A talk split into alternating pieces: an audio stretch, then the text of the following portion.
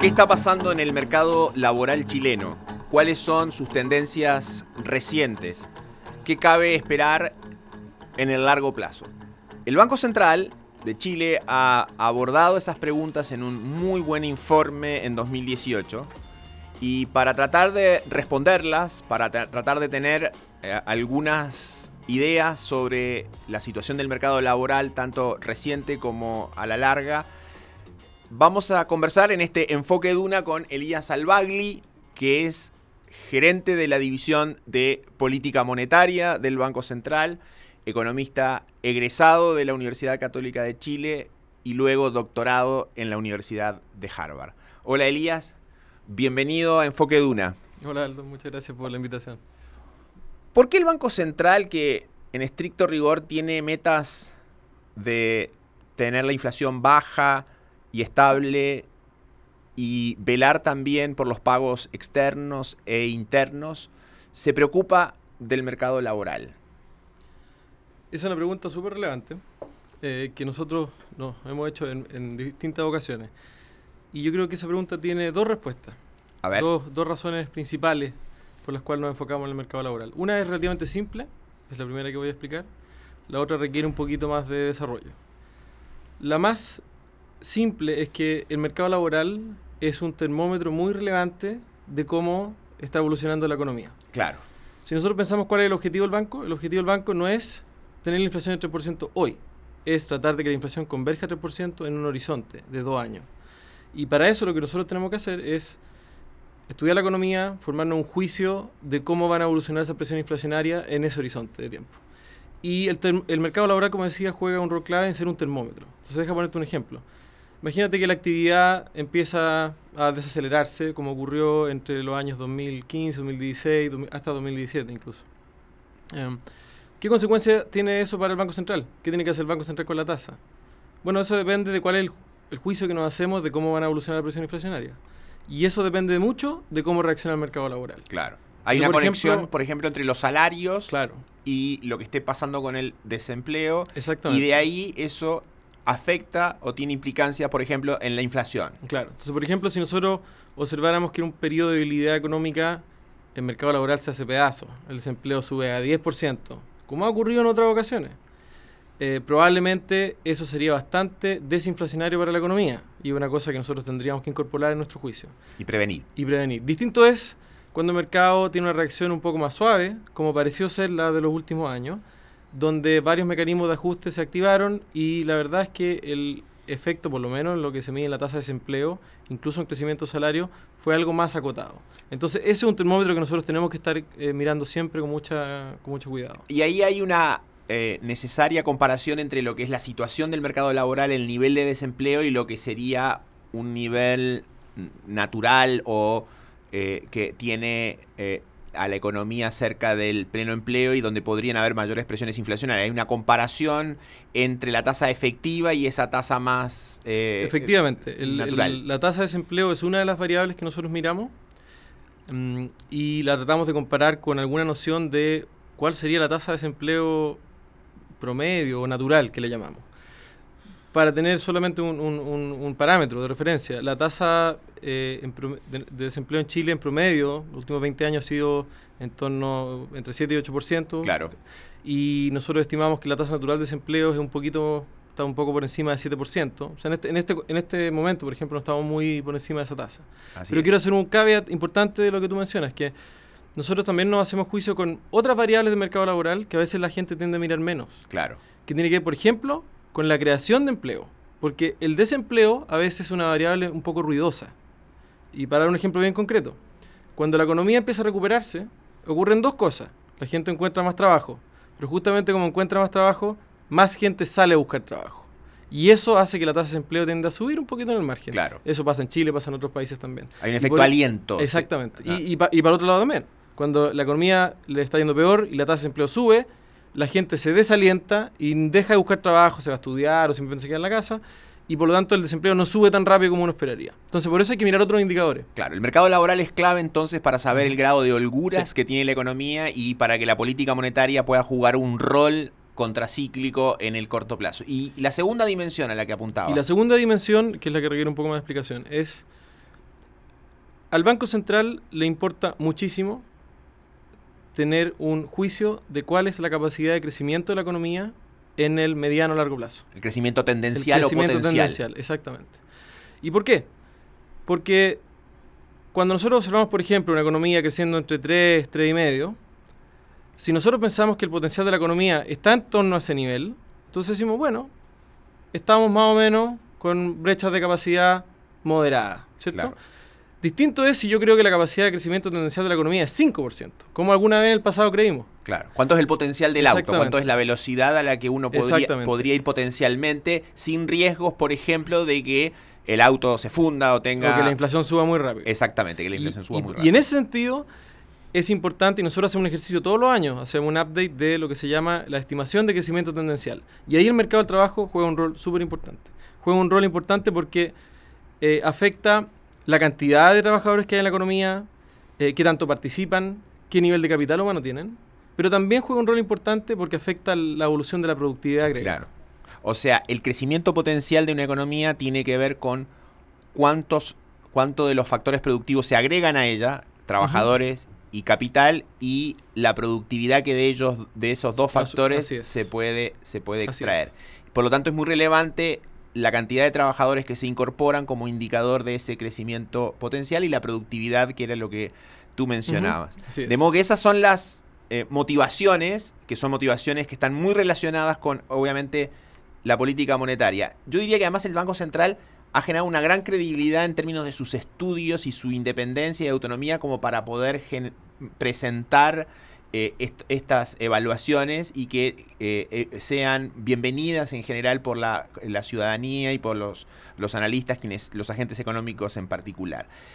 ¿Cuáles son las conclusiones que han sacado de estos últimos años en el mercado laboral chileno? Mira, en, este informe que publicamos con el IPOM, eh, esta separata de mercado laboral, nosotros estudiamos un poco desarrollo reciente de la fuerza de trabajo y ahí destacamos un par de puntos importantes.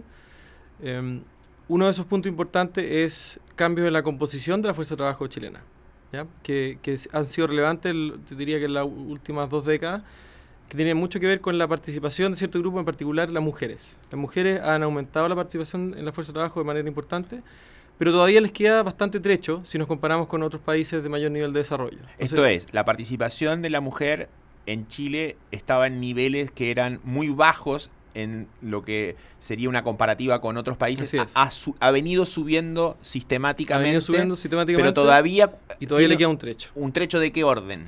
Mm, yo te diría, eh, la participación de la mujer en países desarrollados está por encima del 60% y en Chile todavía está en niveles por debajo del 50%. Ahora, ha subido de manera importante. Pero es un cambio significativo. Sí, un cambio significativo y todavía le queda un trecho por seguir. Eso es un...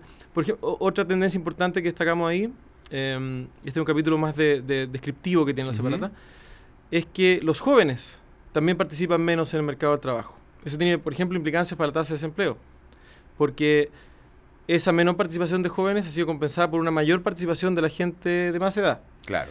Y, los jóvenes tienden a tener una tasa de desempleo bastante alta y los eh, trabajadores de mayor edad una tasa de desempleo más baja. Eso es uno de los elementos que está detrás de esta declina, de esta eh, disminución de la tasa natural de desempleo. Em, pero te diría que yo creo que sin duda el, desarrollo más dramático, porque ha ocurrido muy rápido, ha sido la llegada de inmigrantes a Chile.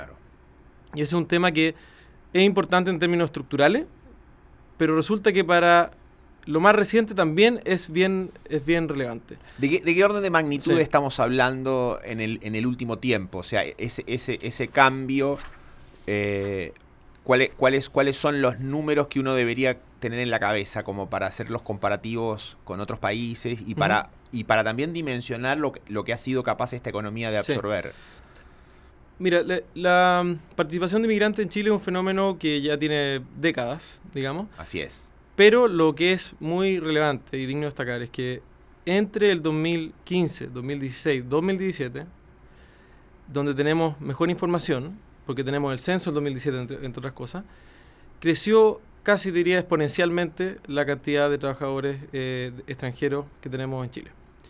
eh, para tener un orden de los, de los números, entre, te diría que principios del 2015 Ujú. hasta fines del 2017, Casi tres años. casi tres años, tenemos un aumento de- del orden de 500 a 600 mil personas Ujú. más en Chile. Y por supuesto esto, esto no, no toda esa gente trabaja, Claro. ya eso es la cantidad de gente. Pero otra cosa a destacar es que por las mismas razones que viene gente de afuera a Chile, que son razones laborales, tiende a ocurrir que la participación de los inmigrantes en la fuerza de trabajo es mayor a la de los chilenos. Claro. O sea, no solamente tienen edad, que están en edad de trabajar, sino que las personas tienden a trabajar más, eh, tienden, a, tienden a participar más en la, en la fuerza de trabajo. O sea, mientras la participación de los chilenos es de qué orden? La situación de los chilenos es en torno a un 67% creo 67, promedio, 67%. siendo hombres y mujeres, Ujú. y de inmigrantes es superior al 80%. Claro. Entonces es bastante significativa la diferencia. Y eso obvia- 90%. obviamente tiende a elevar entonces, al, al llegar esa Ujú. población inmigrante al país, tiende a ir subiendo también la, parti- el- el- el- la participación Claro. del, del promedio del país, una cosa parecida a la que al fenómeno que, produ- que, que produjeron también las mujeres durante las últimas décadas. O sea, los inmigrantes pasaron de ser un 2,5% de la fuerza de trabajo a fines del 2014 Ujú. a ser en torno al 9% de la fuerza de trabajo a fines del 2017. Un cambio muy significativo. Muy significativo, muy significativo. ¿Y por qué te digo que es muy significativo? O sea, obviamente porque esos eh, inmigrantes traen otro tipo de educación, que en promedio son- es, es una educación más alta que la de los chilenos. Por supuesto hay diferencias entre los países y diferencias entre las personas que, que vienen. Pero si uno toma los promedios, eh, los datos son bien claros. La, la probabilidad de que un inmigrante haya terminado la universidad es significativamente mayor a la de un trabajador chileno. Claro. Entonces, en ese sentido, te están aportando a la fuerza de trabajo por, por ese margen. Pero también es muy relevante porque, como ocurrió en poco tiempo, implica que la fuerza de trabajo creció en torno a, yo diría, mm, un y medio, dos por ciento más de lo que nosotros estamos midiendo en las encuestas. Y ese es un tema que en el banco empezamos como a seguirle el, eh, la historia, diría, a principio de año, porque nos empezamos a preguntar si es que acaso los datos de empleo que estábamos viendo, de creación de empleo, estaban o no capturando este fenómeno de inmigración. Claro. Y resulta que, mira, la respuesta simple es que no lo capturan. O sea, acá no hay ambigüedad. Los datos de la encuesta no capturan el fenómeno migratorio. Y esto es por una cosa de, de cómo se construyen las encuestas, es por definición de cómo Claro. se construyen. Entonces quizás pu- puedo explicar en un minuto este tema que es bien por relevante. supuesto, por supuesto. Las encuestas tienen dos etapas claves. La primera, que es donde se destinan la mayor parte de recursos, es cómo se hace el muestreo. Tú quieres que tu encuesta sea lo más representativa de la gente que hay en el territorio nacional en un momento del tiempo. En ese sentido, yo creo que el INE hace un muy buen trabajo y su encuesta es representativa. Pero después viene la segunda etapa, que es decir, ok, yo encuesté a 100 personas, que Eso. supuestamente son representativas. Como extrapolo. ¿A cuánta gente representan estas 100 personas? Claro. ¿Cuántos chilenos hay? Eh, ¿O cuánta gente hay en el territorio nacional en un momento determinado? Y eso viene dado por estimaciones poblacionales que hacen los censos. Claro. Y el último censo que nosotros tenemos en Chile es del año 2002. O sea, tenemos un rezago importante. Y por construcción, ese censo no preveía que entre el 2014 y el 2018 iba a pasar esto en términos de la inmigración. Entonces, ese aumento de gente no está incorporado a la encuesta por, por la metodología que ocupan. Y ahí efectivamente eh, eh, vemos entonces dos cambios que son muy relevantes. Primero, un aumento entonces en la fuerza de trabajo asociado al fenómeno inmigratorio, pero que además va reflejado también en un aumento de empleo. Probablemente la tasa de desempleo está relativamente bien estimada. Sin embargo, tanto el nivel de participación o eh, fundamentalmente el, eh, el nivel de empleo, mejor dicho, y el nivel de fuerza de trabajo eh, están, están subestimados y la economía fue capaz de absorber durante tres o cuatro años ¿ah? eh, volúmenes de trabajadores en forma muy significativa sin que la tasa de desempleo cambiara. Esa es una conclusión bien Sí, relevante. De hecho, eso, conclusión, aquí nosotros nos podemos apoyar en el dato del censo. Claro. El censo es, bueno, no hay más, nada más certero que el censo, en el sentido de que no es, una, no es un muestreo, es toda la población. Y el censo también pregunta por, eh, hace preguntas rela- relacionadas al mercado laboral. Entonces, con el censo uno también puede medir el desempleo. Y puede medir el desempleo de los chilenos, de los inmigrantes, de los distintos grupos. Y ahí ya no hay problemas de medición de, de número de gente, etcétera. Y en ese censo, la estimación de la tasa de desempleo es prácticamente la misma que la estimación de la tasa de desempleo del INE de ese mes. Entonces eso a nosotros nos da algún grado de confianza de que por lo menos las tasas de empleo está relativamente bien medida. Así es. Y eso es bien notable, fíjate. Porque yo escucho a mucha gente que dice, ¿cómo es posible que el desempleo siga en 7%, un poco más arriba del 7%, con la economía recuperándose hace más de un año? Y yo daría vuelta a la pregunta. Diría, ¿cómo es posible que dado que llegó esta cantidad de gente, la tasa de desempleo no sea 10? Y creo que la respuesta es, esto es síntoma de que el mercado laboral chileno tiene muchos márgenes de ajuste y ha sido capaz de absorber este tremendo flujo migratorio en pocos años. Podríamos concluir, no tenemos los datos de 2018, pero que estamos hablando de cerca de un volumen de inmigrantes del millón de personas aproximadamente, quizás en cuatro o cinco años, que fueron absorbidos por una economía que eh, al principio se veía lenta, pero que después se fue recuperando. O sea, lo clave entonces es el crecimiento económico en términos de esa capacidad de absorción que, que, tuvo la economía. Eso, eso es muy, muy relevante, porque hay que, hay que hacer una connotación de que, que se haya creado empleo y que el mercado laboral haya podido absorber esta inmigración, no quiere decir que los empleos sean de buena calidad. Claro. Obviamente uno de los márgenes de ajuste que hacía referencia hace un minuto es que cuando la economía está más débil, si bien el desempleo no aumenta tanto, y nosotros lo vimos en los años anteriores,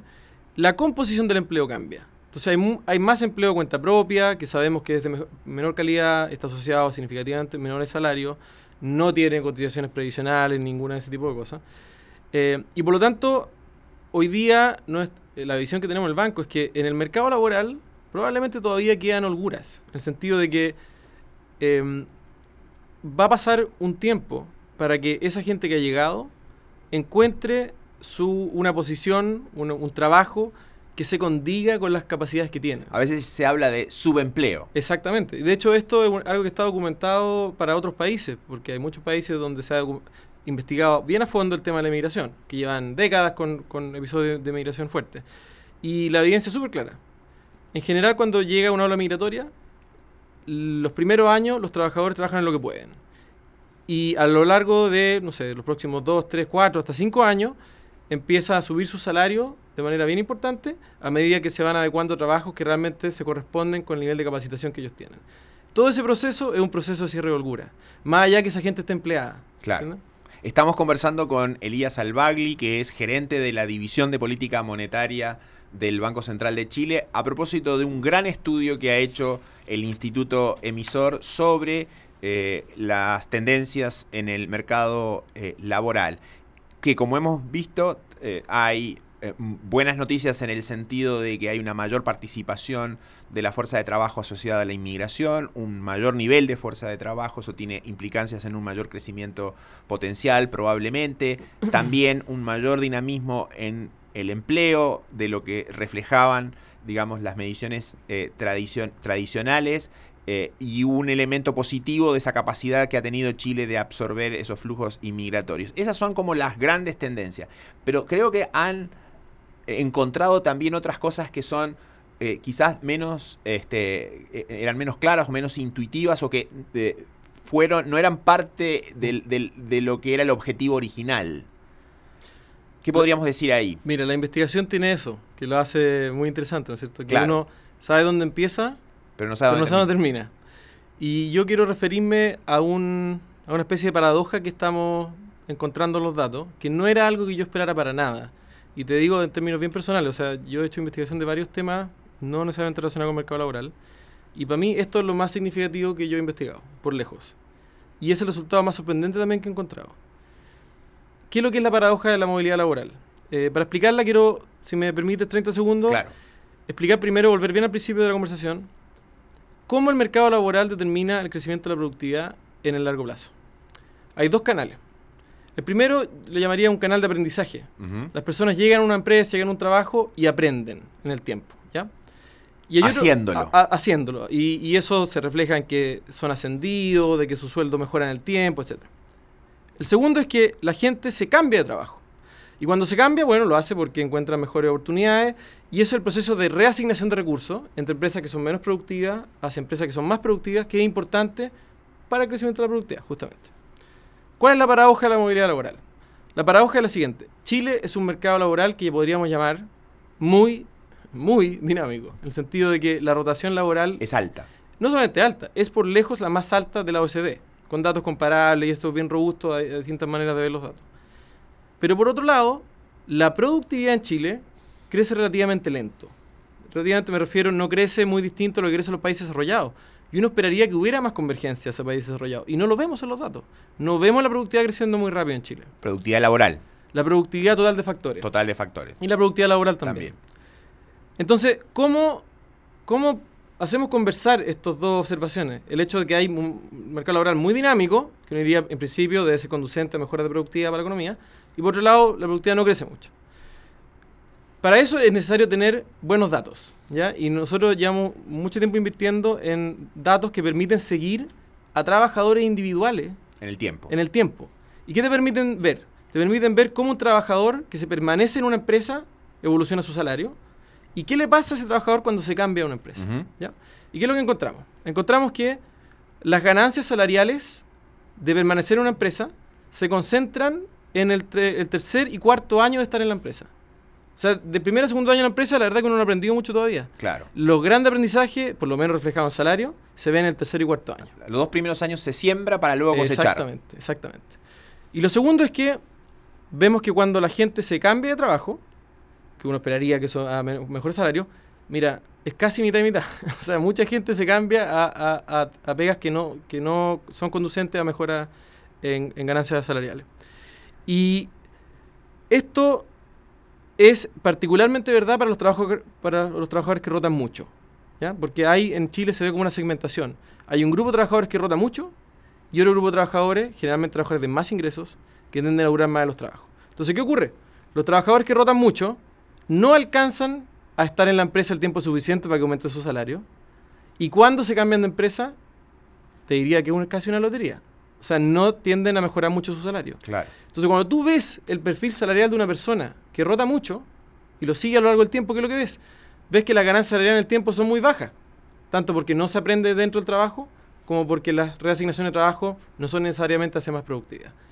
Y yo creo que eso, mira, como te decía, cuando nosotros empezamos a mirar este, esta evidencia, esperábamos encontrar de que la movilidad laboral era una cosa más bien positiva, Claro. Que está asociada a ganancia productiva de la economía.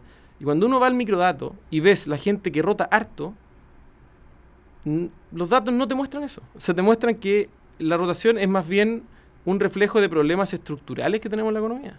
No un, motivo de estar felices y, optimistas de que tenemos una tremenda capacidad de crecimiento. Porque los datos simplemente no... Por lo tanto, uno diría que hay una parte del vaso, la parte llena del vaso que es es buena la movilidad porque eso hemos aprendido como condición necesaria en, de, otras, de otras investigaciones y otras experiencias y otros países, pero no está siendo suficiente en Chile para generar ese impacto en productividad. Y ahí se abre alguna agenda de temas de políticas yo públicas. Diría, no, es que no sea suficiente, yo diría que la gente que más rota en Chile es la gente que menos aumenta su productividad en el tiempo. Okay. Entonces es, es, más profundo que eso. Es peor. es peor. Ahora, vamos, yo creo que tenemos que ir a la implicancia política, aunque yo tengo que hacer algunos caveats porque represento al Banco Central, ¿ya? No, claro, porque evidentemente que de este estudio, tanto de la primera parte, es evidente, digamos, que surgen algunas conclusiones muy relevantes. Por ejemplo, la importancia de la inmigración y del crecimiento económico, y ahí hay un círculo virtuoso. Si una economía tiene un crecimiento económico alto y estable, logra traer inmigrantes y esos inmigrantes potencian ese crecimiento y por lo tanto estamos en una economía que claramente a la larga eh, mejora sustancialmente sus niveles de bienestar, incluso, digamos, o fundamentalmente también para los que, digamos, son los nacionales, los, los, los nacidos en ese, en, e, ese país. Y ahí hay, evidentemente, muchas, muchas este, eh, medidas de política económica para potenciar el crecimiento y la inmigración. Pero en esta otra parte, que, como decía Elías, es más sutil, eh, mm. evidentemente se derivan también algunas eh, implicancias con todas estas, este, eh, en algún sentido, advertencias que hay que hacer que son propias de, venir del Banco Central, un ente autónomo, etcétera, que no se involucran necesariamente en la construcción de políticas públicas a nivel del Poder Ejecutivo. Yo creo que puedo adelantar una implicancia política, que es más directa. De esto no se desprende que la movilidad per se es mala y que lo- la solución es de Limitado. alguna manera limitar la movilidad laboral. Yo creo que eso solo empeoraría las cosas. Claro. Yo diría que esto tiene que leerse de otra manera. La alta movilidad está reflejando problemas estructurales de fondo. Y la pregunta relevante para la política económica es cuáles son esos problemas, por un lado, y por lo tanto cómo se solucionan. Y si tuvieras que especular en función de la evidencia Entonces yo global. lo, lo- lo que voy a hacer, quiero hacer, quiero hacer un- primero un, una, una- un disclaimer, una como advertencia de que el Banco Central es independiente y es creíble, como tú mencionabas, en parte importante porque sabe cuáles son sus límites. ¿ya? Y nosotros nos metemos en las cosas que nos importan y son críticas para cumplir nuestro mandato. ¿ya? Entender mercado laboral es uno de esos temas. Empezar a especular de cuáles son las medidas de políticas públicas sería estrechar ese límite. Claro. Y yo no me quiero meter ahí. Y creo que es, es bueno que en general el banco se mantenga y no cruce ese límite. Entonces lo que yo puedo hacer es comunicar algunas eh, algunas eh, opiniones que he escuchado de gente y que he discutido con gente cuando presentamos esto. Entonces, lo que yo quiero hacer más bien es plantear ciertas hipótesis y dejarlas abiertas. Muy bien. ¿ya? Una primera hipótesis tiene que ver con que esto es un problema de formación. ¿ya? O sea, el, el problema clave aquí es que la gente, cuando la gente que recibe poca educación, mala calidad de educación, puede ser formal, puede ser educación de la casa, etcétera, cuando tiene veintitantos años de edad, su capacidad de aprender en el trabajo es más limitada que la que tiene una persona que recibe una mejor educación. ¿ya? Ujú. Yo creo que eso es intuitivo. Eh, y por lo tanto, ¿qué va a pasar? Va a pasar que empieza un trabajo, el espacio para aprender, para avanzar, para desarrollar un capital humano específico de esa empresa es más bien limitado, y eso hace que los costos de cambiarse de empresa son bajos para esa persona y para la empresa. ¿ya? Entonces, eso es una hipótesis, yo creo que es una hipótesis razonable a estudiar, ya que tiene que ver con un problema educacional mucho más profundo. Segunda hipótesis, que tiene que ver con las políticas de capacitación de la empresa.